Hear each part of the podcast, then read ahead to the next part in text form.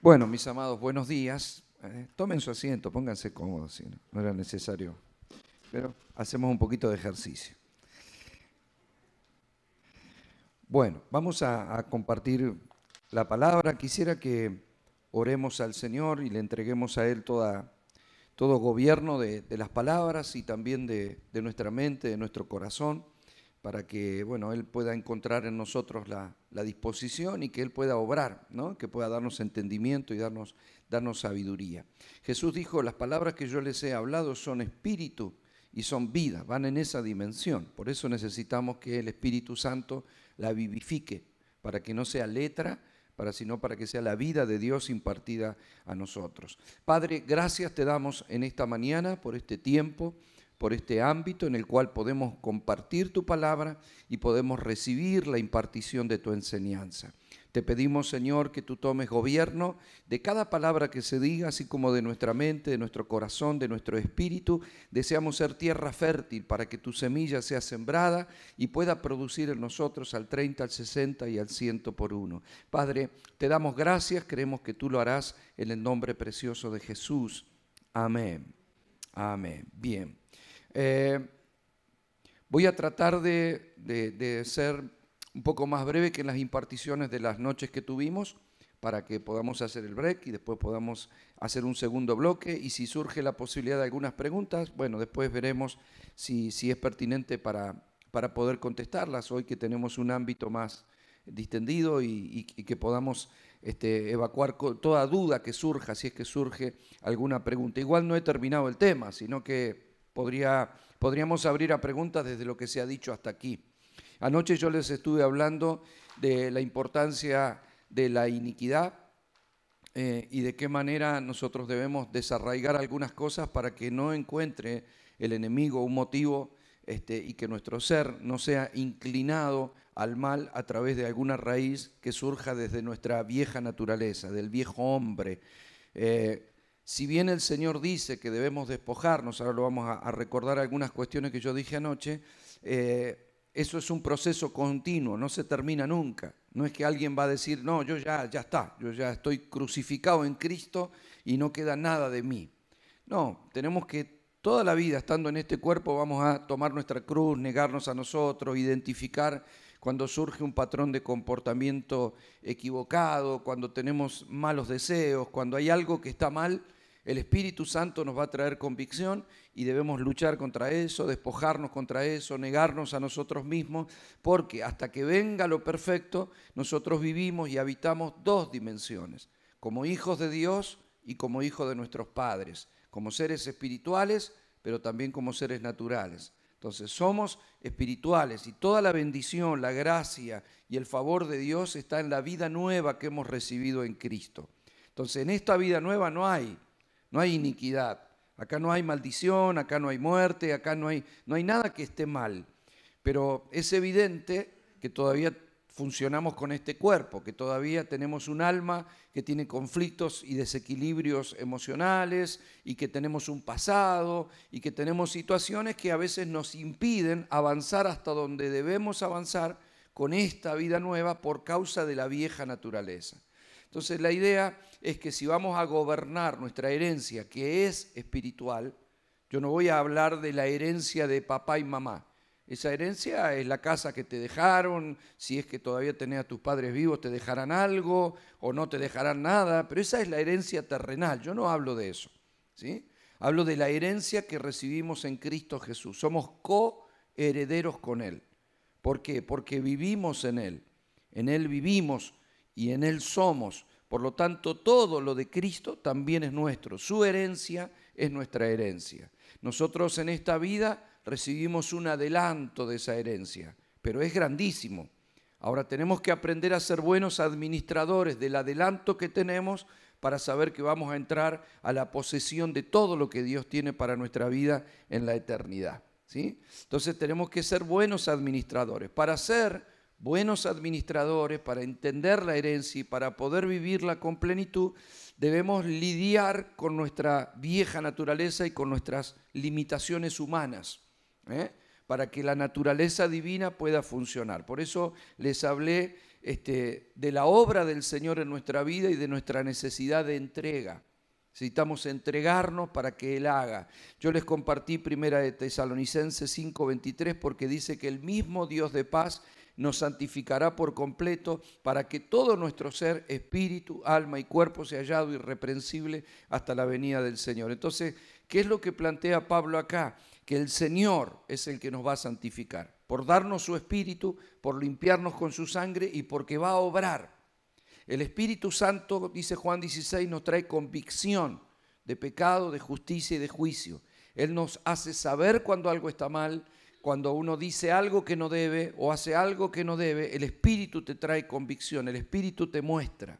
Por eso yo les dije, es muy necesario tener tiempo de intimidad con Dios, porque en ese tiempo de intimidad, de silencio y de búsqueda, el Señor nos ministra, nos habla, nos muestra lo que está mal. ¿sí? Si no, yo no puedo, no puedo ver, porque Él es la luz. ¿Eh? Él es la luz. Fíjese que Juan en el primer capítulo del Evangelio, en el verso 4, dice, en Él estaba la vida y la vida es la luz de los hombres. La vida no está hablando de la vida bios, la vida biológica, sino de la vida del Espíritu, es la vida Zoe. Él, la vida del Espíritu es mi luz. A ver, si yo estoy aquí adentro, puedo tener eh, toda esa pared que es espejo, pero si yo no tengo luz no me puedo ver cuál es mi condición, no puedo verme en el espejo, entonces no sé cómo estoy, no, no me puedo identificar. Lo que hace el Señor es que nos confronta. Pablo dice que la palabra es como un espejo que nos debe mostrar, pero que el Señor es la luz que nos permite ver lo que está mal en nuestra vida. ¿sí? Alguien nos puede decir que algo que estamos haciendo es incorrecto, pero a veces lo tomamos como una crítica. ¿Y vos qué? ¿Y, vos qué? ¿Eh?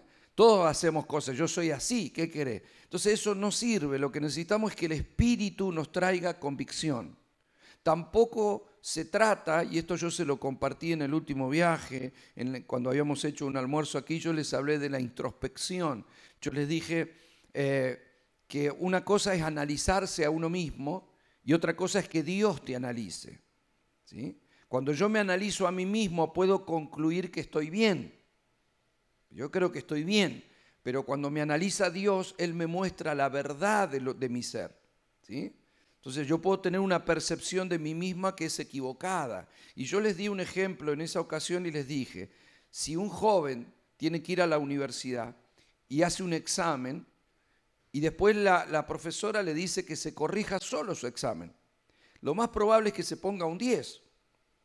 Pero no por maldad, sino porque si él hizo el examen de esa manera es porque cree que está bien lo que hizo. Si no, no lo hubiese hecho así. ¿eh? Él contestó creyendo que estaba bien. Si se tiene que corregir, ¿qué se va a poner? Un 10, lo hice bien. Yo lo que, lo que necesita ese joven es que la profesora, que tiene más conocimiento, le diga, no, vos crees que está bien, pero acá contestaste mal porque se supone que la profesora tiene un rango de autoridad para corregirle porque tiene mayor conocimiento. El Señor conoce de mí lo que yo no conozco de mí. Mi corazón me puede engañar, pero a Él no. La Biblia dice que engañoso es el corazón del hombre y perverso. Dice, ¿quién lo conocerá? Yo, Jehová de los ejércitos, que pruebo la mente y, y, peso los corazones. Él escudriña nuestro corazón y Él conoce lo profundo de nuestro ser. Entonces, mientras que yo creo que no soy egoísta, y habría que preguntarle a Dios. Porque Dios es el que sabe la medida de mi egoísmo, de mi vanidad, de mi orgullo. Él es el que sabe si hago algo por temor, si hago algo por, por no sé, porque, porque es una, una, confianza propia o porque estoy teniendo fe. ¿eh? Él es el que sabe todas las cosas, yo no. Por eso dependemos que Él nos muestre que Él nos diga y que Él haga la obra de la transformación. Pablo dice en una segunda carta a los Corintios en el capítulo 3 que donde está el Espíritu de Dios, ahí hay libertad y entonces somos transformados. ¿eh? Nosotros necesitamos esa transformación para poder crecer en la persona de Cristo. Y esa transformación viene con la libertad. Donde está el Espíritu del Señor obrando, ahí hay libertad. Pero ¿cómo obrará si yo no le doy ocasión? ¿Cómo obrará si no paso tiempo de intimidad con Él? Si Él no dejo que Él me corrija, que él me, que él me muestre si algo está mal. Yo me puedo creer que estoy bien y tal vez pueda estar mal. Por eso la importancia de tener un tiempo de intimidad con el Señor. David lo dijo muy bien en el Salmo 36, 9, dijo, en tu luz veré la luz. Y David conocía mucho este principio porque él dice, líbrame de los pecados que me son ocultos. O sea, si me son ocultos, ¿cómo lo sé? No sé, o sea, pero me son ocultos, pero Dios me lo saca a la luz y me muestra la verdad de mi corazón. Todos necesitamos eso, porque el ser humano se justifica, siempre se justifica solo, ¿no? Eso es, una, eso es desde el principio del pecado, cuando el Señor lo confronta a Adán y le dice, ¿quién te enseñó? El tipo ya estaba escondido no queriendo comunicarse con Dios porque él, se justificó a sí mismo. No, estoy tapado con una hojita porque no está bien estar desnudo. ¿Quién te dijo? Esa es tu idea. ¿Vos crees que está bien? ¿Crees que estás bien vestido así? ¿Eh? Pero una idea de Adán, pero no de Dios. Dios no estaba de acuerdo con él. Entonces yo puedo creer que estoy bien y Dios dice, no, no estás bien, no estás bien. Él necesita mostrarnos lo que está mal. ¿Estamos bien hasta ahí? Ahora, eso implica de nosotros una reacción personal, una decisión personal. Ahí, ahí es, esto lo tenemos que decidir de manera personal cada uno. ¿Qué voy a hacer con mi vida? ¿Qué lugar le voy a dar a Dios para que Él haga su trabajo conmigo? ¿Sí? ¿Qué tiempo le voy a dedicar al Señor en mi intimidad? ¿Cuál es la prioridad? Cuando la Biblia dice en, en Mateo 6:33, busca primeramente el reino de los cielos y su justicia y todo lo demás te será dado por añadidura, es, justamente eso. Lo que está diciendo Jesús es buscar primeramente el gobierno de Dios. Todo lo demás te será dado, pero vos necesitas que Dios te gobierne. Y para que Dios me gobierne necesito escucharlo, necesito que me muestre, necesito que me hable, necesito que me corrija, que me traiga convicción. ¿sí? Entonces necesitamos una actitud. Y yo les mostré por, a través de distintos pasajes por ejemplo, segunda de Corintios 7.1, donde dice, limpiémonos de toda contaminación de carne y de espíritu. Efesios 4.22, despojaos del viejo hombre. Verso 23 dice, renovaos en el espíritu. Efesios 4.31, quítense de vosotros toda amargura, enojo, ira, gritería. Eh, Colosenses 3.5 dice, hacé morir lo terrenal en vosotros. Eh, Santiago 4:4, someteos a Dios, limpiad vuestras manos, purificad vuestros corazones, humillaos delante de Dios y Él los exaltará. En otras palabras, lo que yo marco con estos versículos es lo que nosotros tenemos que hacer. ¿Sí? Humillá, buscá, quítense, hagan morir, vuélvanse a Dios, busquen a Dios, humíllense. Esa es nuestra tarea. Porque cuando yo hago eso, con las armas y el poder de Dios, entonces vienen los cambios que son verdaderamente efectivos. Nada de esto que yo enumero lo podemos hacer con nuestras fuerzas. La, la, transformación de un hijo de Dios no viene por voluntarismo, o sea, no viene por buenas voluntades, sino por el obrar del Señor. ¿Sí? Pero para que el Señor obre y yo me pueda quitar me pueda despojar del viejo hombre, pueda hacer morir lo terrenal o me pueda someter, necesito que el Espíritu Santo esté trabajando y gobernando sobre mi vida. ¿Estamos bien ahí? Dependencia total. Diga conmigo dependencia total. Ahora, eh, yo les hablé de la iniquidad porque hay ciertas cosas que generan la operación o pueden generar la operación de las tinieblas. Yo le dije, un cristiano no puede estar poseído. Porque la posesión, somos, somos del Señor, eh, somos su posesión, no, no puede, no, no hay forma, mucho menos enajenado, pero podemos estar influenciados. Yo les mostré la primera noche de qué manera si el enemigo ha atacado la iglesia, ha provocado divisiones, ha provocado conflictos, ha generado muchas cosas dentro de la iglesia. Si el diablo no pudiera tocar a ningún cristiano, ni influenciarlo, ni afectarlo, a través de algún espíritu inmundo, entonces nada de eso ocurriría. ¿Sí? Todos estaríamos bien y nunca habría una lucha de ese tipo. No, la Biblia es clara que aún desde la iglesia del primer siglo, el diablo ha trabajado atacando la iglesia, atacando la iglesia. Ahora sabemos que las puertas de las tinieblas no pueden prevalecer contra la luz. Sabemos que Cristo venció al diablo, pero que todavía está operativo. Y que cuando Él venga, Él va a encerrar al diablo, al anticristo, al falso profeta. Pero hay cosas que se van a poner muy duras contra la iglesia, porque se está formando un nuevo orden mundial, ¿verdad? O sea, hay una agenda globalista para el 2030 en donde la iglesia está muy mal posicionada. ¿sí? Y los que le tienen miedo a eso están haciendo ecumenismo, se están juntando ¿eh? para tratar de todos formar una sola religión. Quienes se mantengan fieles al Señor, vamos a sufrir persecución ideológica. Y eso es bien diabólico también. Entonces nos tiene que encontrar el Señor bien parados, firmes en el principio, ungidos en el Señor, si queremos que en la vida podamos obtener los resultados de vivir la plenitud de la herencia que Dios nos ha dejado, tenemos que librarnos de todas estas cosas. ¿Eh? Yo les dije el primer día, tenemos que tener un equilibrio. Cuando la iglesia le ha echado rápidamente la culpa al diablo, ha actuado con inmadurez. Porque yo escuchaba en la iglesia, me acuerdo hace años atrás que alguien daba el testimonio decía, hermano, yo salí para la iglesia y cuando salí tenía la goma del auto pinchada porque el diablo este, pinchó la goma del auto. Y otro contaba un testimonio y dice, no, anoche tuve un ataque del diablo porque el uh, tocó la boca y yo me oraba. Y entonces todos esos ataques y cosas, o sea, hay ataques de las tinieblas, pero es inmadurez pensar que el diablo anda pinchando la goma a un auto con un clavito. ¿Eh? El diablo anda viendo cómo gobernar el planeta Tierra y nosotros pensamos que le va, a le va, a pinchar la goma con un clavito. No, esas cosas pasan en la vida. Hablo de, otras influencias que nos frenan el potencial. ¿Sí? y de la cual nosotros debemos librarnos. Hay algo de la iniquidad que yo quiero que quede claro y me voy a tomar estos primeros minutos para, para poder, para que usted tenga paz en esta cuestión. Primero, para librarnos este, de, de ciertas raíces que generan patrones de comportamiento viciosos en nuestra vida, equivocados, pecaminosos. Nosotros necesitamos confesar. Yo les mostré el Salmo 32, ¿verdad? Mientras que David se cayó, se secó, pero cuando habló, la confesión provoca. Ahora, yo no puedo confesar lo que no vi. Ese es el gran problema de una persona que no conoce a Dios, por ejemplo. No ve, entonces vos le podés decir, hace una oración conmigo.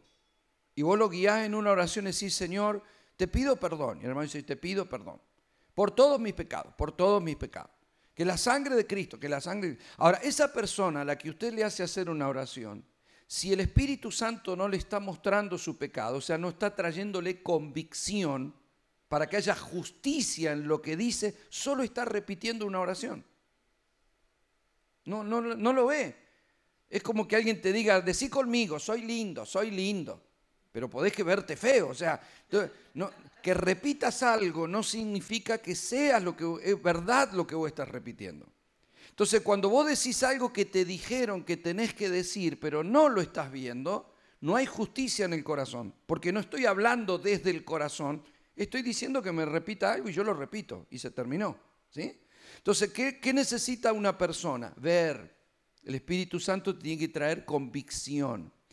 Ahora, el pecado es mucho más fácil verlo porque el pecado es como la fruta de un árbol. Si usted sale afuera y afuera hay un árbol de manzana, usted mira el árbol y ve la fruta, ¿sí o no? Bueno, el pecado es el fruto de la carne. Cuando yo hago algo pecaminoso y yo me doy cuenta, lo veo fácilmente. Antes no. Antes no porque no tenía la luz de Dios. Entonces era un pecador, pero ni cuenta me daba que era un pecador. Ahora tengo la luz de Dios. Entonces cuando digo algo o hago algo, enseguida me doy cuenta, lo veo claramente, está mal, eso está mal, oh Señor, te pido perdón. Y confieso mi pecado porque el Espíritu Santo me trae convicción y rápidamente veo el fruto. Es fácil de ver el fruto, ¿verdad? Cualquier fruto es fácil de ver. Lo que no vemos fácilmente es la raíz porque la raíz está debajo de la tierra. Entonces yo les dije anoche, usted puede confesar pecado, lo que no puede es confesar iniquidad, a menos que no la vea primero. Y para verla primero necesito esa intimidad con Dios, que Dios me muestre lo que está mal ¿De dónde viene esa línea de pensamiento? ¿De dónde viene esa situación? Nosotros tuvimos en, La Pampa eh, un, hermano que, que fue evangelista con nosotros, hoy es pastor en otra ciudad, y cuando yo enseñé sobre el tema de la iniquidad, eh, él tenía un problema y yo les di la tarea que yo les dije anoche. Yo les doy una tarea a ustedes. Ustedes tienen que buscar que el Señor les muestre. Yo no les puedo mostrar la profundidad, la raíz, no puedo. Yo, yo puedo por la palabra presentarte ciertas cosas para que identifiques tu problema, pero la única manera de resolver algunas cosas es que vos las veas, que Dios te las muestre, porque cuando vos la ves entonces hay verdadera confesión. Si no estoy diciendo algo por las dudas.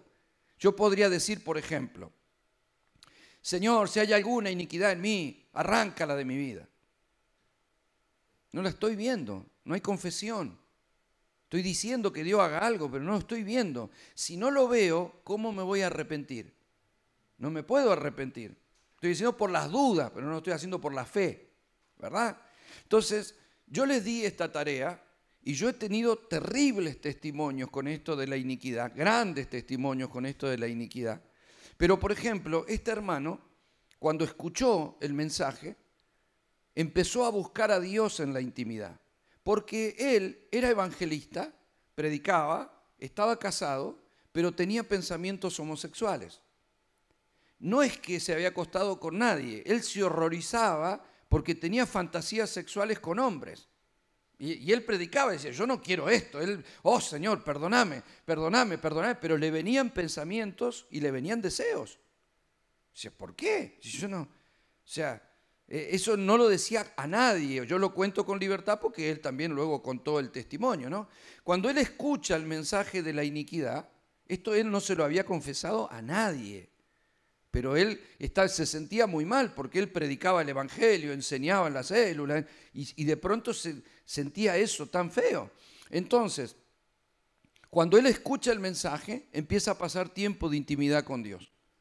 Empieza a hacer silencio, empieza a buscar al Señor. Y un día, pero a los tres, cuatro días que él empieza a hacer eso, el Señor le muestra en una visión, le muestra a su padre teniendo relaciones homosexuales con su tío. ¿Sí? Entonces, cuando él lo ve, no es que, ah, Dios me lo mostró para que vea lo que había pasado. No, él sintió el arrepentimiento como si fuera su papá. E, eso es lo que él sintió. Él sintió como si fuera su propio padre.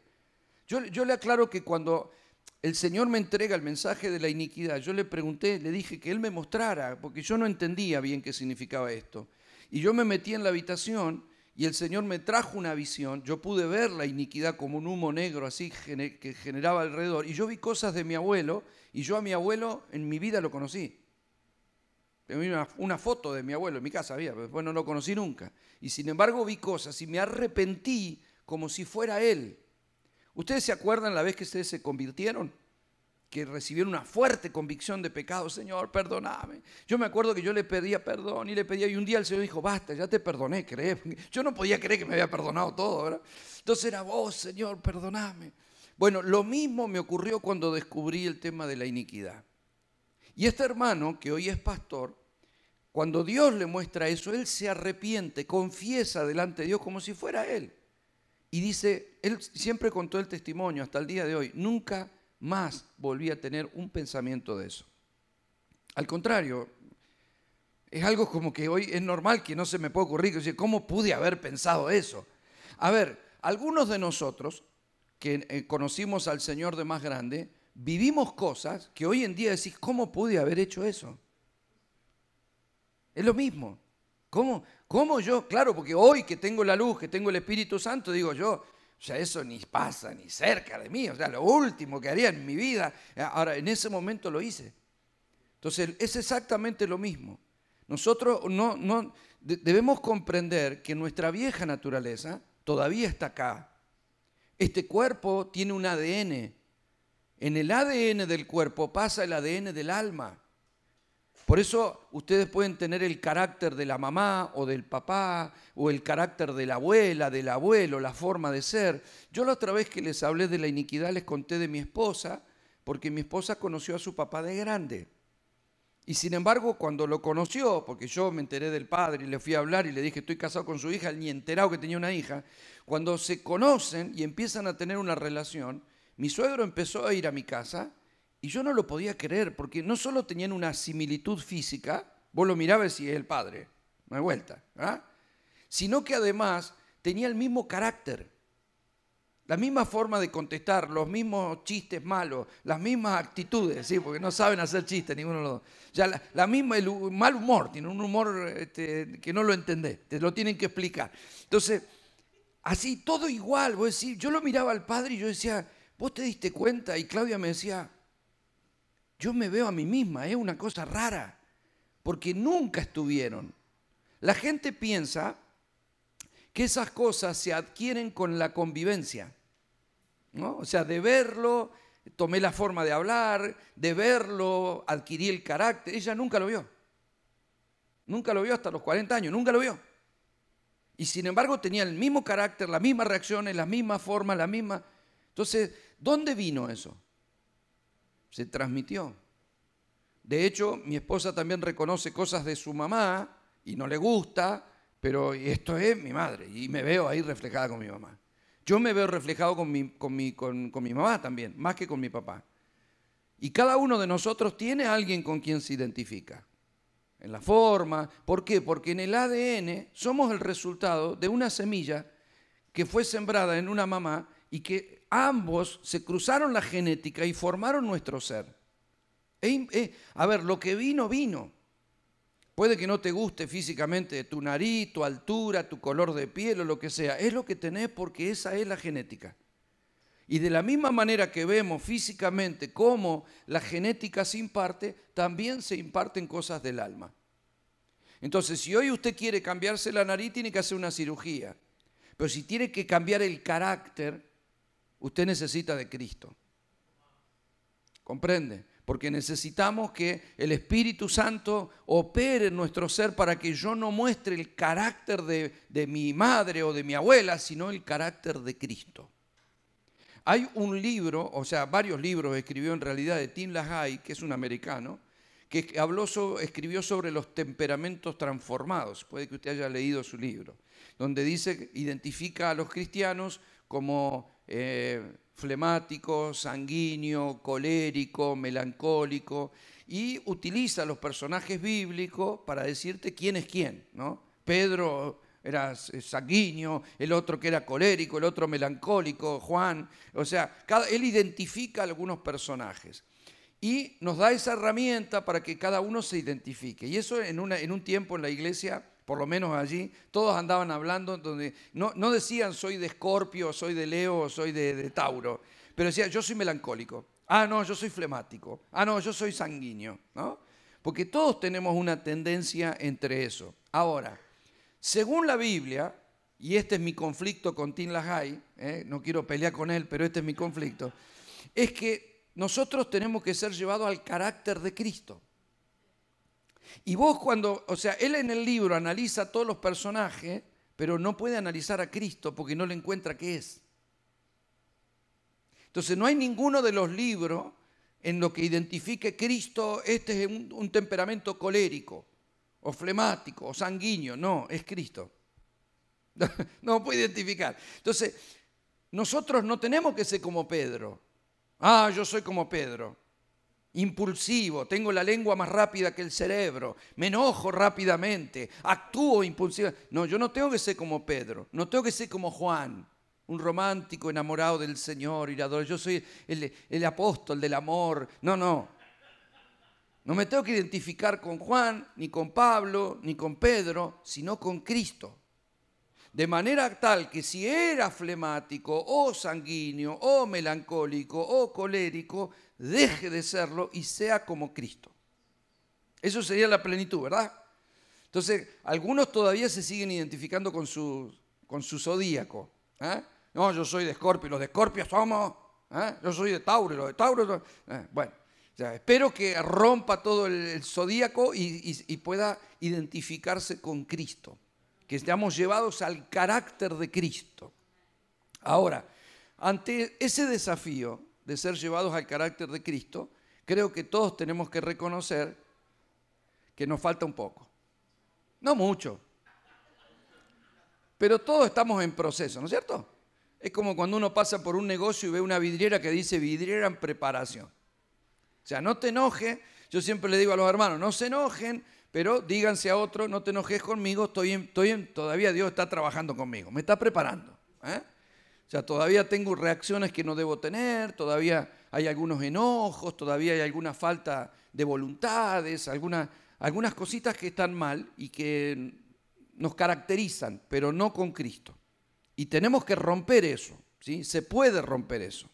De hecho, Jesús mismo plantea en el capítulo 7 de Mateo, en el verso 16, que por los frutos seremos conocidos, y dice, ¿acaso se recoge uva de los espinos o higo de los abrojos? Todo árbol que da buen fruto, dice, eh, eh, todo árbol bueno da buen fruto, todo árbol malo da mal fruto. No puede el árbol bueno dar fruto malo, no puede el árbol malo dar fruto bueno.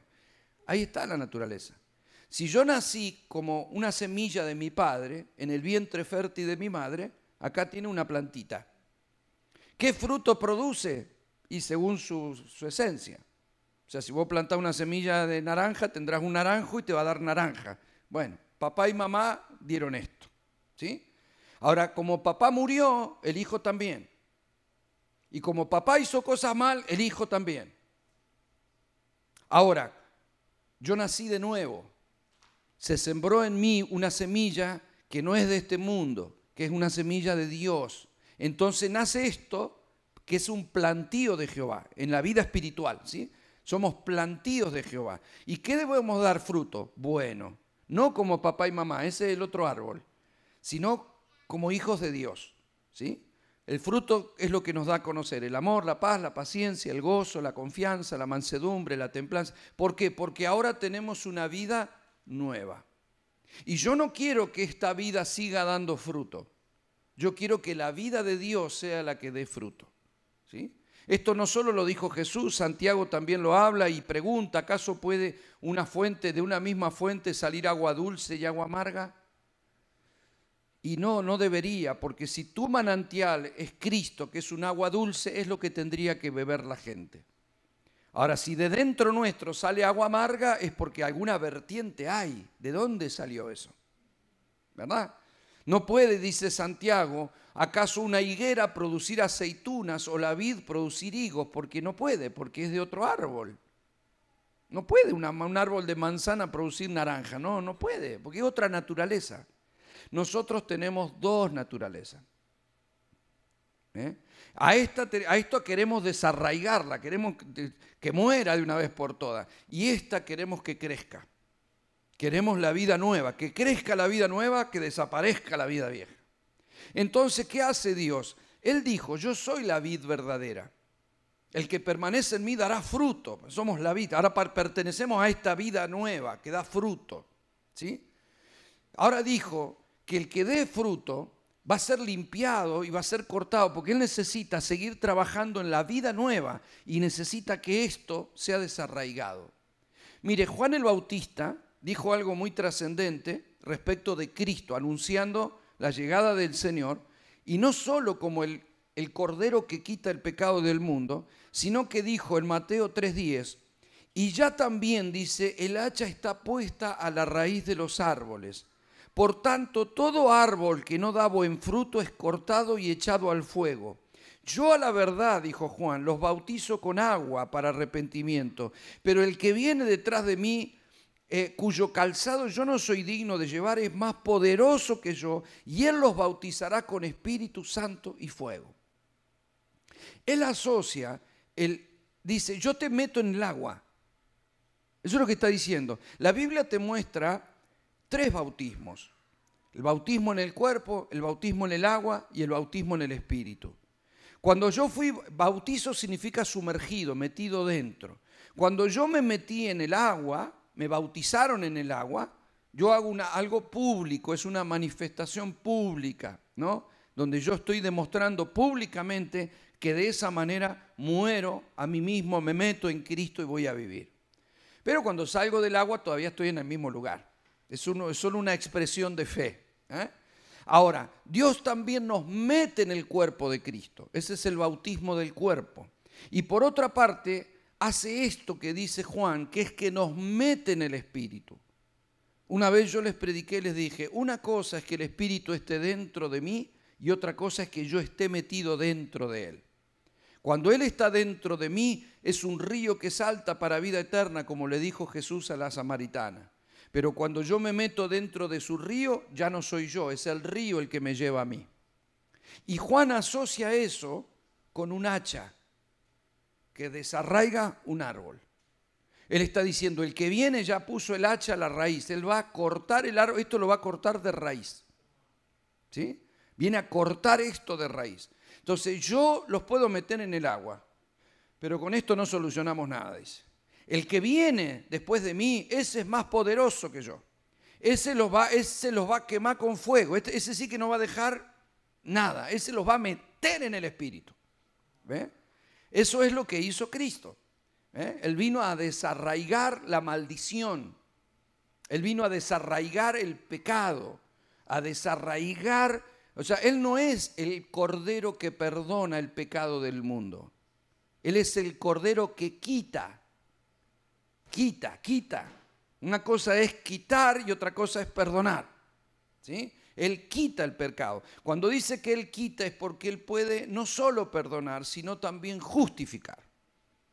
¿Eh? Perdonar es una cosa, justificar es otra. Entonces Él viene a borrar todo, a cambiar todo, a resolver todo. Él hizo provisión para que nuestra iniquidad sea resuelta. Mire, Isaías, muchos años antes, profetizó en el capítulo 53, hablando de Jesús, vamos a leer, dice a partir del verso 6, dice, todos nosotros nos descarriamos como ovejas cada cual se apartó de su camino, mas Jehová cargó en él el pecado de todos nosotros. ¿Qué es lo que cargó? El pecado. Angustiado él y afligido no abrió su boca. Como cordero fue llevado al matadero y como oveja delante de sus trasquiladores enmudeció y no abrió su boca. Por cárcel y por juicio fue quitado y su generación, ¿quién la contará? porque fue cortado de la tierra de los vivientes y por la rebelión de mi pueblo fue herido. ¿Por qué fue herido? La rebelión. Recuerde ustedes que la iniquidad es la raíz, la rebelión es la rama y el fruto es el pecado. Hasta acá nombró el pecado y la rebelión. Y se dispuso con los impíos su sepultura, mas con los ricos fue en su muerte, aunque nunca hizo maldad ni hubo engaño en su boca. Con todo esto, Jehová quiso quebrantarlo, sujetándolo a padecimiento, cuando haya puesto su vida en expiación por el pecado. ¿Por qué? Por el pecado. Verá linaje, vivirá por largos días y la voluntad de Jehová está en su mano prosperada, será en su mano prosperada. Y verá el fruto de la aflicción de su alma y quedará satisfecho. Por su conocimiento justificará mi siervo justo a muchos y llevará las iniquidades de ellos. Por tanto, yo le daré parte con los grandes y con los fuertes repartirá despojo, que llevará las iniquidades de ellos. Entonces Jesús vino a resolver el pecado, la rebelión y la iniquidad. Lo dice claramente aquí, ¿verdad? O sea, vimos en Éxodo que son tres cosas distintas, le mostré otros pasajes también, pero vemos que Cristo vino a resolver esto. Entonces sí hay solución para esto. Yo no, yo no me debo aceptar a mí mismo. Yo debo ir cortando todas esas raíces que vienen de la vieja naturaleza, todas raíces de pecado que vienen a provocar rebelión. Yo no quiero eso en mi vida. Se puede cortar, se puede. ¿Hasta dónde? Dice el Señor, o sea, Pablo dice que el Señor nos quiere llevar hacia la plenitud de Cristo. Y yo creo que hay grados en los que podemos vivir que pueden ser gloriosos, extraordinarios. La iglesia, yo, si usted me, pregunta, creo que la iglesia funciona hoy, no sé, en un 10% de su potencial.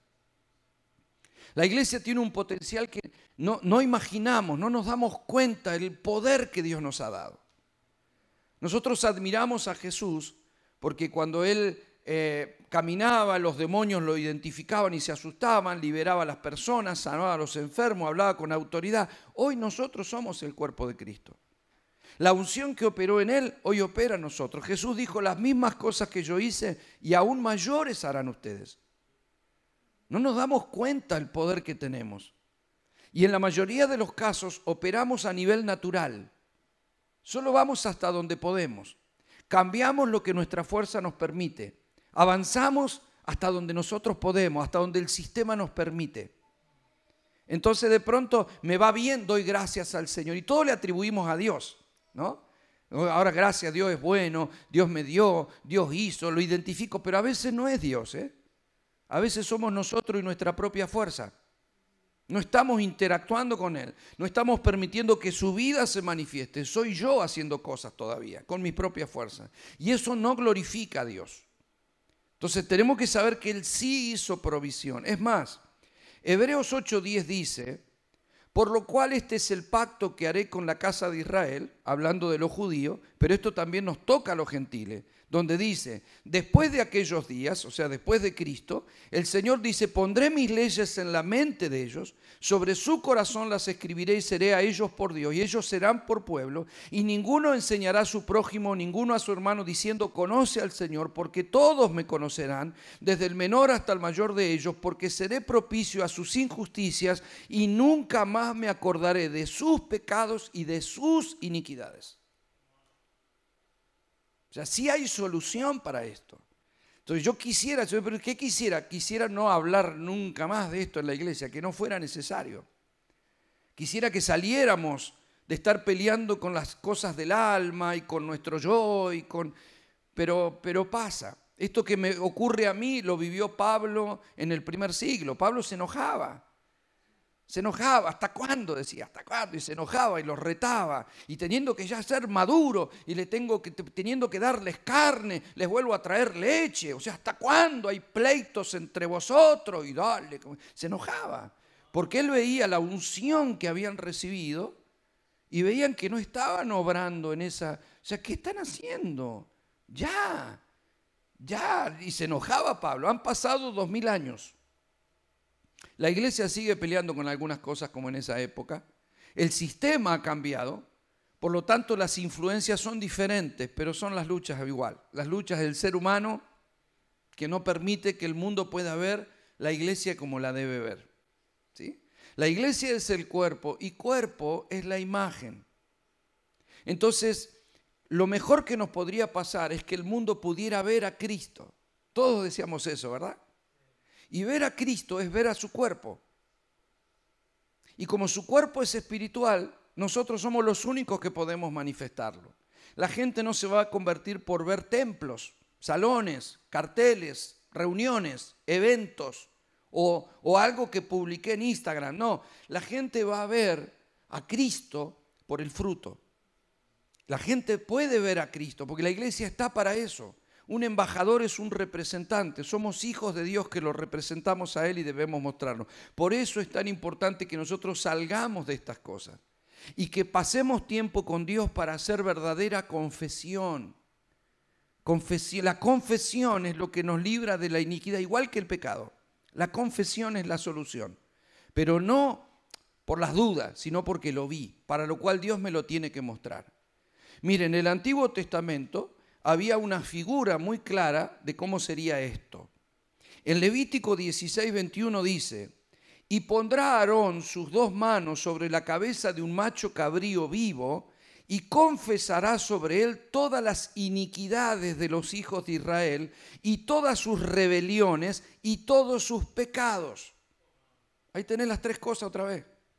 No confesaba solo los pecados, confesaba pecado, rebeliones e iniquidades. Y dice, entonces dice, poniéndola sobre eh, la cabeza del macho cabrío y lo enviaba al desierto por mano de un hombre destinado para eso y lo soltaban al desierto para que se llevara los pecados, las rebeliones y las iniquidades.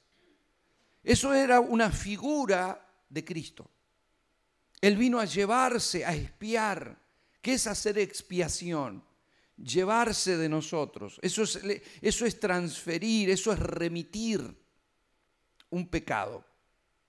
Ustedes recuerdan en Juan 20 el Señor les dice, luego que les sopla el Espíritu, les dijo a los discípulos eh, que a partir de ese momento a quienes les retuvieran los pecados les serían retenidos y a quienes se los remitieran les serían remitidos. ¿Sí? ¿Qué significa eso?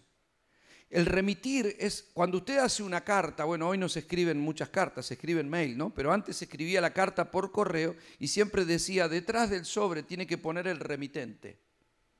¿Sí? ¿Se acuerdan eso? Entonces usted ponía su dirección y ponía el remitente a donde usted iba a remitir la carta.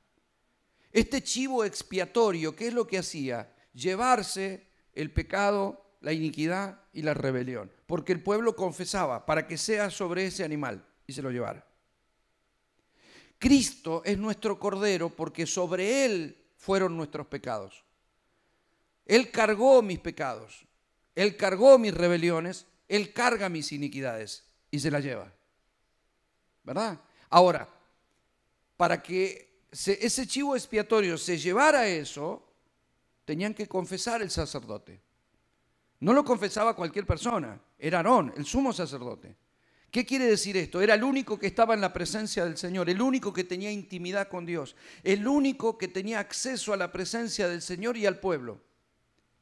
Entonces Aarón oficia de mediador también. Él tenía contacto con el pueblo y contacto con Dios. Aarón también representa a Cristo. Él tiene contacto con nosotros por su espíritu y contacto con el Padre porque está sentado a su diestra. ¿Comprende? Él es el único que nos muestra, porque Aarón era el único que podía ver lo que Dios le mostraba del pueblo. El pueblo creía que estaba bárbaro, pero Aarón se daba cuenta que no, porque Dios le mostraba lo que a él le desagradaba. Entonces él hacía confesión. ¿Por qué hacía confesión? Porque Dios le había mostrado. Cuando Dios nos muestra, nosotros podemos hacer confesión. ¿Qué es un sacerdote? Pues nosotros somos reyes y sacerdotes, ¿verdad? ¿Qué es un sacerdote? Alguien que tiene intimidad con Dios entonces ejerce tu sacerdocio. En esa época que había un tabernáculo, solamente el sumo sacerdote, una vez al año, no sin sangre, con temor y después de todas sus, oblaciones y sus sacrificios, cosas, recién podía entrar a la presencia del Señor. Nosotros, dice, entra con confianza al trono de la gracia y haya oportuno socorro para tu vida. O sea, nosotros tenemos acceso a Dios. Nosotros somos el tabernáculo de Dios. Nosotros somos sacerdotes. Nosotros no, tenemos que... Eh, mire, un sacerdote estaba siete días de purificación, por lo menos. Entonces, ¿qué hacía? Eh, se tiraban aceite sobre la cabeza, se ponían, eh, sacrificaban un animal y con la sangre del animal pasaban por el lóbulo de la oreja, el pulgar derecho de la mano, el pulgar del pie, o sea, ¿Qué es lo que no hacía? El efod, se bañaban siete veces, todo un montón de cosas para que días y días para poder entrar a la presencia. Y aún así entraban atados de un pie. Porque si una gota de sudor se corría y caía de su mitra, caía muerto, lo tenían que sacar con una soguita. Nosotros tenemos acceso a Dios. Dios nos escucha, le podemos adorar con libertad, podemos hablar, nos habla, tenemos comunión, hoy tenemos un pacto que es maravilloso y no lo aprovechamos como deberíamos.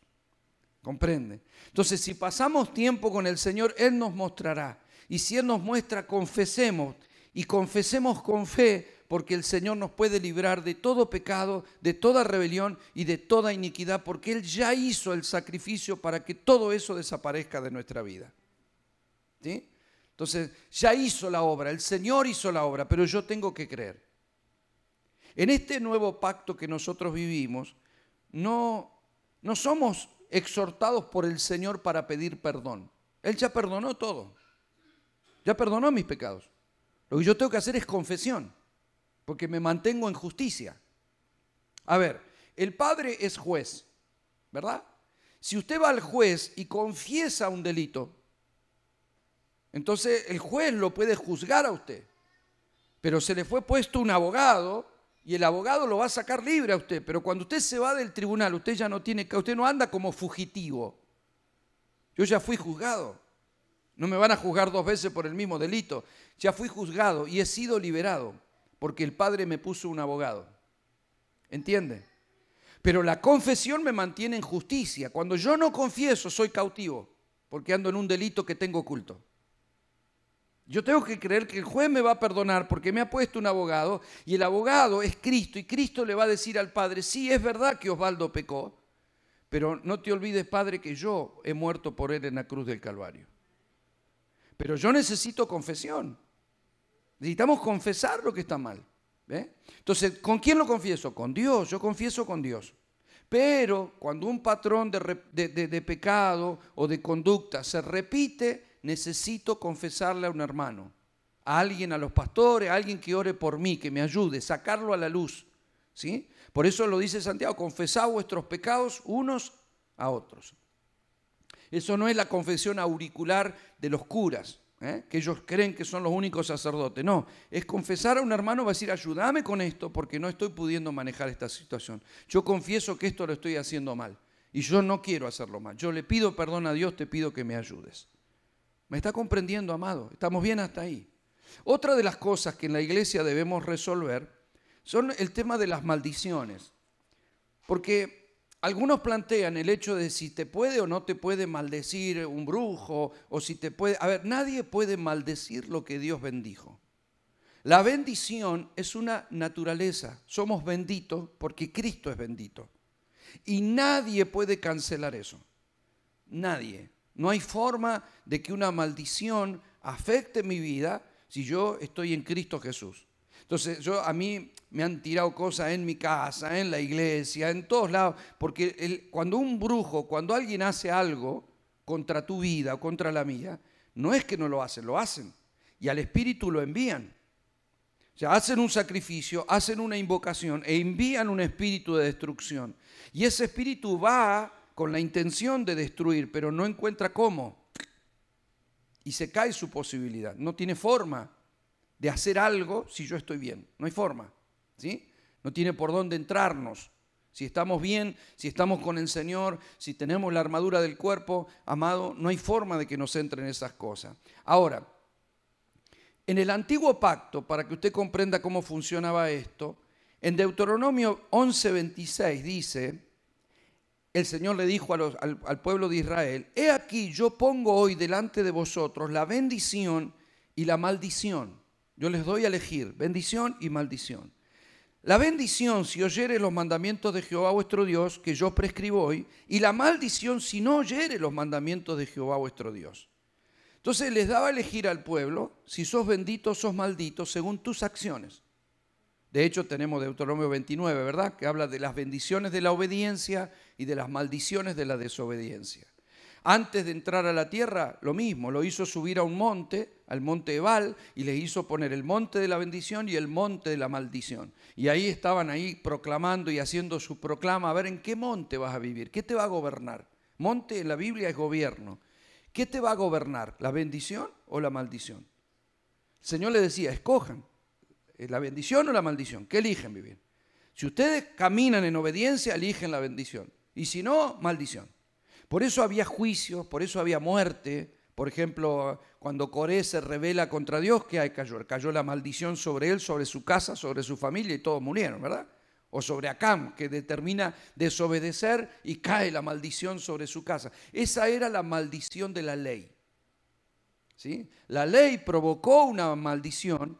¿En, qué sentido? En que el que transgredía la ley caía en maldición. ¿Por qué? Porque Dios lo había establecido, no era el diablo, Dios lo había establecido. Deuteronomio 30, 19 dice, a los cielos y a la tierra llamo por testigos hoy contra vosotros, que he puesto delante la vida y la muerte, la bendición y la maldición. Escoge pues la vida para que vivas tú y tu descendencia. Ahora, quiero que quede claro esto, porque yo les tengo que compartir esto, porque esto está en la Biblia. Pero nosotros tenemos que tener en claro Gálatas 3:13 que dice, Cristo nos redimió de la maldición de la ley, hecho por nosotros bendición. No hay maldición ahora para nosotros, somos benditos porque vivimos en Cristo. Y la única manera que yo sea maldecido es que Cristo sea maldecido y nadie puede maldecirlo a Él. Él es el bendito del Señor. Y yo ya no vivo yo, Cristo vive en mí, lo que ahora vivo lo vivo en la fe del Hijo. Por lo tanto, yo soy bendito. Yo sé que nosotros decimos como un saludo protocolar, Dios te bendiga, hermano. Dios te bendiga, hermano. Voy a estar orando para que Dios te bendiga. Y no es una buena expresión. O sea, no tengo problema, siga saludándose así. Pero, pero que no mate la revelación, porque no es que Dios te tiene que bendecir, Dios ya te bendijo. Ya soy bendito, soy bendito, soy bendito de la misma manera que soy hombre. Es decir, y que una mujer es mujer. Usted me podrá decir, ay, que Dios te haga hombre, Osvaldo. Soy. Te guste, no te guste, quiera, no quiera, eso es lo, mi esencia, es lo que soy. La, la, naturaleza, la bendición es una naturaleza. Ahora, ¿cuál es la característica de una naturaleza? Que puede fructificar. ¿Sí? Es decir, por cuanto soy hombre, daré frutos de hombre. Y no puedo dar fruto de mujer, porque soy hombre. Soy bendito, pero tengo que fructificar mi naturaleza. Tengo que aprender a ser bendito. Le doy un ejemplo. Bíblico, por supuesto. Jacob había sido bendecido por Dios, pero él todo lo hacía con su fuerza porque él quería la bendición, quería generar la bendición, quería generar la bendición. Entonces le engañó a su hermano, engañó a su padre, trabajaba como burro, hacía todo, pero, pero y sin embargo no le iba bien, y no le iba bien, hasta que pelea con Dios y Dios lo golpea, se agarra de Dios y le dice, me vas a tener que bendecir. Y hace 20 años que te quiero bendecir. Nada más que vos no parás de pelear con tu fuerza. Vos querés generar lo que yo te he otorgado por la gracia. ¿Comprende? Entonces yo no tengo que hacer fuerza para alcanzar la bendición, no, tengo que poder gestionarla desde la persona de Cristo. Yo vivo en Cristo y Él es bendito. Esto, si está hecho conforme a la voluntad de Dios, me va a funcionar. ¿Sabe lo que no funciona? Lo que nace en mí mismo. No funcionan mis ideas. No funcionan mis proyectos. La Biblia dice en Proverbio, muchos son los planes en el corazón del hombre, mas el propósito de Jehová prevalecerá. Por eso cuando usted pasa tiempo en la intimidad con Dios, vienen sus ideas, vienen sus proyectos, vienen sus decisiones. Y a veces te va a sacar de tu zona de comodidad, a veces te hará moverte de tu tierra y de tu parentela, a veces te va a desafiar en la fe para que emprendas algo que no sabías o que no querías. Y a veces te desafiará en la obediencia a que renuncies a algo que vos pensabas hacer. Pero cuando vivís bajo el gobierno de Dios, funciona, la bendición empieza a fluir. Y no hay nada que impida que un hijo de Dios vaya de gloria en gloria y de victoria en victoria y de poder en poder, porque vivimos en Cristo Jesús. Ahora, ¿qué pasa cuando algunas personas, viviendo en Cristo, queriendo lo bueno, dan un pasito para adelante y dos para atrás.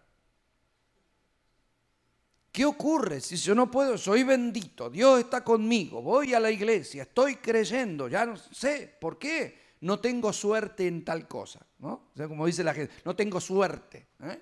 Nosotros funcionamos por bendición, no por suerte, pero es nuestra expresión. No puedo, no tengo resultados ahí.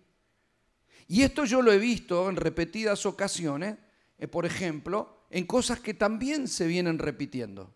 Y usted lo tiene que analizar, porque las maldiciones son fáciles de cortar, ¿eh? no son difíciles. Pueden alcanzarlo, no deberían. No deberían, pero una vez más el mismo principio. Puede alcanzar a mi vieja naturaleza. No una maldición hoy, sino algo que viene de arrastre. Por ejemplo, hasta la medicina ha identificado la herencia de maldición en una enfermedad. Usted se va a revisar por un médico y le dice, ¿sus padres o sus abuelos fueron diabéticos? Y hoy sí, ¿qué te importa? ¿Por qué te plantean eso? ¿Alguien en tu familia tuvo problemas de coronario y sufrió del corazón? Y ¿qué tiene que ver? Yo soy yo, ¿no? Porque hay una herencia. Y usted fíjese que muchas veces en la familia se repiten herencias de maldición. Esas son herencias que hay que cortar. Si mi abuela fue diabética, mi padre fue diabético, pero acá llegó, se corta. Yo la corto y me meto en la persona de Cristo y yo no quiero eso en mi vida. Todos hemos identificado algo como eso. ¿Verdad? Entonces, sí, está bien. Problema de corazón, problema de corazón. Hay familias que vienen, infarto, infarto, infarto, infarto, y hay otros que dicen, no, y sí, yo me estoy haciendo los estudios. ¿Por qué? Porque está recibiendo algo que en su familia todos vienen muriendo. Hay personas que tienen en su familia eh, esta característica de que son todos muy longevos, o sea, eh, el abuelito, el tatarabuelo vivió 100 años, la abuela vivió 98, la madre vivió 92 eh, y yo sé que voy a vivir muchos años. Herencia. identificamos la herencia y la vemos. Pero ahora es Cristo. Cristo, vida nueva, yo quiero cortar todo lazo con las cosas que vienen de antes. Eso ha pasado con las enfermedades, ha pasado con los accidentes. Hay familias, si usted analiza su familia, hay familias que tienen accidentes, muertes por accidente, accidente, un sobrino que murió en un accidente, el otro que se cayó, el otro que murió en moto, el otro que murió en auto, el otro que cayó en un avión. Entonces, hay familias que te cuentan la vida y vos decís, no pueden tener tanto accidente en la familia. Yo en mi familia ningún accidente. Pero hay otras familias que sí. Hay familias que son divorcio, divorcio, divorcio, divorcio, divorcio, divorcio, divorcio. Adulterio, adulterio, adulterio, adulterio, adulterio. Hay que cortarlo a eso, ya. O sea, sí, yo me enteré que mi abuela adulteró y que... Y sí, yo conocí una pastora que ya falleció, que eh, su abuela nació de una violación. Su madre nació de una violación. Y ella nació de una violación. Y ella dice, yo tuve que cortar eso. Es más, ella la violó un anciano en una iglesia. Entonces yo tengo que cortar eso, porque eso no, eso qué es, una maldición que había, y el Señor se lo mostró, una maldición que se la tuvo que cortar. Tuvo que orar para cortar eso porque se venía repitiendo el mismo patrón de comportamiento. Hay familias que van a ver el divorcio, divorcio, divorcio, divorcio, divorcio, divorcio, y ahí viene, se divorcia el padre, se divorcian los hijos y se divorcian los nietos. No, hay que cortar eso. Debemos cortar con eso, es una maldición, eso es una maldición. No puede, un cristiano tiene que vivir en bendición. Hay personas que tienen problemas, maldiciones financieras. Vienen de generaciones siendo pobres, pobres, pobres, pobres, no pueden prosperar. Edifican algo y se les rompe, ponen un negocio y se funden, compran un coche y les salió feo, y dale, y va, y no pueden progresar. Ya, cortemos. Ahora vivimos en Cristo. En Cristo yo puedo lo que no pudo mi padre, lo que no pudo mi abuelo, lo que no pudo mi tatarabuelo, lo que no pudo nadie. Ya. Ahora, ¿cómo, cómo, cómo nació esto? A ver, no sabemos en qué momento, cuándo. Hay, hay maldiciones que han venido por ocultismo, porque vos no sabés de nuestros antepasados, si un tatarabuelo, ¿qué hizo? Algunos hicieron pactos, algunos hicieron cosas de ocultismo, algunos estuvieron metidos, no sabe hasta dónde. ¿Usted piensa que eh, el, enemigo no busca de generación en generación tratar de seguir con lo mismo? Sí, busca prolongar la maldición, porque son maldiciones que se han hecho sobre la familia, maldiciones por pactos familiares, maldiciones por contaminación espiritual. Todas esas cosas pueden venir. Ahora nosotros tenemos que cortar eso. Punto. No es nada difícil, estamos en Cristo. Solo tengo que identificar. Si algo de esto viene, no lo acepte. No lo acepte. Lo corto, yo esto, yo no quiero esto. Mire, en el libro de Proverbios 26.2 dice, como el gorrión en su vagar y como la golondrina en su vuelo, así la maldición nunca vendrá sin causa. La versión Dios habla hoy dice, como gorrión perdido, golondrina sin nido, la maldición sin motivo jamás llegará a su destino. Jamás. ¿Qué quiere decir eso? Que si, a ver, si, un, si, una golondrina no encuentra un nido para descansar, nunca va a llegar a destino. Tiene que, tener, tiene que haber un motivo para las cosas. Si una maldición llegó hasta nuestra familia, nuestros seres, es porque hubo motivos. Ya no hay ese motivo. Ahora vivimos en Cristo, no damos lugar al diablo. Cortamos eso. La Biblia dice que el que aportillare vallado le morderá la serpiente. Nosotros no aportillamos vallado, nosotros, nosotros establecemos un límite. Allá está, yo vivo una vida nueva. Yo corto lo de mi padre, lo de mi madre, y, yo le digo, bueno, la maldición es fácil de cortar. ¿Cómo se hace? Con una oración. No necesito como la iniquidad verla. No necesito, oh, que el Espíritu Santo me muestre. No, usted puede evaluar su familia, su vida, evaluar. ¿La ve? Es un fruto, ¿lo ve? Listo. ¿Qué tengo que hacer? Cortar. Agarro a mi familia, hablo con mi familia, digo, vamos a orar y vamos a cortar esto. Porque tenemos que terminar con esto en nuestra casa. Sea con el esposo, sea con los hijos. Yo he visto familias enteras agarrándose de la mano porque han tenido problemas financieros, financieros, financieros. Se agarran todo de la mano y dice, basta, acá se corta. Pegamos al poder del acuerdo, todos estamos en fe, en el nombre de Jesús. Entonces, Padre, Nosotros confesamos que en nuestra familia, en nuestros antepasados, hubo maldición, maldición financiera, hubo pobreza, no pudieron prosperar, pero nosotros declaramos que todo esto se corta en nuestra vida. Reconocemos que estamos en Cristo Jesús. Pedimos perdón por todo lo que pueda haber hecho cualquiera de nuestros antepasados. Señor, si han ofendido tu nombre, te pido perdón, pero declaro en el nombre de Jesús que la justicia llega a nuestra familia a través de la persona de Cristo que canceló todas las injusticias y toda la maldición y todo el mal. Y se ponen de acuerdo, lo declaran, le agradecen al Señor, alaban al Señor y se terminó el asunto. Nada de eso puede llegar a tocar tu vida. Se tiene que cortar. Y yo le voy a decir algo, algunos van a tener que pelear con su mente, porque hay gente que recibe la enfermedad. Es más, le dice que es suya la enfermedad. Y yo no quiero la enfermedad. Y todos padecemos cosas. Ahora, algo, algo puede ocurrir en tu vida, en mi vida, porque todos en algún momento nos vamos a morir. Y todos padecemos situaciones, situaciones, como hablamos con Diana ayer, de estrés, situaciones de mala alimentación, falta de ejercicio, cosas que hacemos nosotros y sufrimos la consecuencia, es lógico.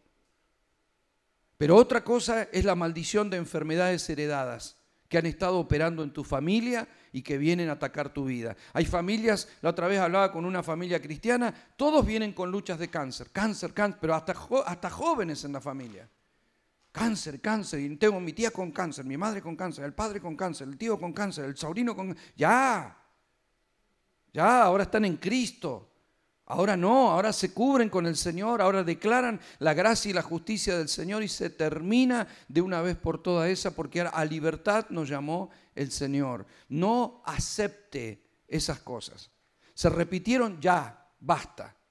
Yo, si necesito que Dios me muestre una iniquidad, me la va a mostrar. ¿Se puede cortar? Sí, porque Cristo ya hizo la obra. Soy bendito y no recibo ninguna maldición en mi vida. No puede maldecirme un brujo, no puede maldecirme el diablo, no puede maldecirme alguien que me odia. O sea, dirá cosas mal de mí, pero no me toca ni me llega ninguna de esas cosas porque estoy metido en Cristo. Y para que me llegue a mí lo tiene que atravesar a Él. Imposible. Ahora, si algo llegó por mi vieja naturaleza, lo corto y se termina el asunto hasta acá llegó, porque mi vida me meto en Cristo y meto en mi familia y meto en mis cosas y digo que ahora mis finanzas están bajo el gobierno de Dios. ¿Me está comprendiendo, iglesia preciosa? Antes tenían la obligación de cumplir la ley. Ahora tenemos la obligación o la responsabilidad de escoger qué? Vivir metidos en la persona de Cristo. ¿Me está comprendiendo, iglesia preciosa? Póngase de pie, por favor. Vamos a orar. Vea usted que yo le estoy dejando tarea, ¿verdad? Cuando usted se va de acá, usted tiene que hablar con su familia y usted tiene que pensar y decir, bueno, a ver, algo de esto nos toca a nosotros, algo de esto nos llega, algo de esto estamos viendo. ¿Ve? Alguien tendrá que irse con la tarea de decir, yo a partir de ahora me voy a empezar a meterme en la intimidad con Dios, Dios me tiene que mostrar, porque a mí hay cosas que no me han funcionado y tienen que funcionarme. Entonces, yo quiero ir hacia la plenitud de Cristo. Yo sé, hermano, que hay algunos que saben que Dios tiene algo más para ellos, pero no, no logran avanzar, están ahí como trabados. Y no puede ser, tenemos que destrabar las situaciones. La familia, la economía, la vida, se tiene que destrabar, tenemos que avanzar. Entonces, no eh, acepte pasivamente las situaciones, pelee por los suyos. Pelee, busque con las armas del Espíritu ser libre de todas esas cosas para avanzar hacia la plenitud. Padre, en el nombre de Jesús, te damos gracias, Señor, en este bloque por tu amor, por esta enseñanza. Y te pedimos, Señor, que tu Espíritu Santo, con toda claridad, Señor, en estos tiempos, nos traiga convicción, nos traiga luz, nos muestre claramente aquellas cosas que están mal en nuestra vida. Nosotros creemos en la vida nueva que hemos recibido y rechazamos de nosotros las cosas que antes fueron, fuimos, fuimos objetos de esos ataques, porque había derecho legal de las tinieblas contra nuestra vida, porque estábamos sin Dios, porque estábamos sin luz, porque vivíamos en maldición, en muerte, pero declaramos que ahora en la persona de Cristo todas las cosas son hechas nuevas. Declaramos que somos nueva persona, nueva naturaleza, y que en esa nueva bendición, esa nueva vida, se va a expandir nuestra casa, nuestra familia, nuestro matrimonio, nuestras finanzas y nuestro ser. Padre, guíanos en este tiempo para romper todo mal, para que nada nos detenga y podamos avanzar a mayores y mejores dimensiones. Señor, que esta palabra no caiga en saco roto, sino que hagamos algo a través, Señor, de la revelación de tu palabra. Alumbra nuestro entendimiento y tráenos convicción a través de lo que nos acabas de hablar. Te lo pedimos en el nombre precioso y poderoso de Jesús. Amén. Amén. Dele un aplauso al Señor.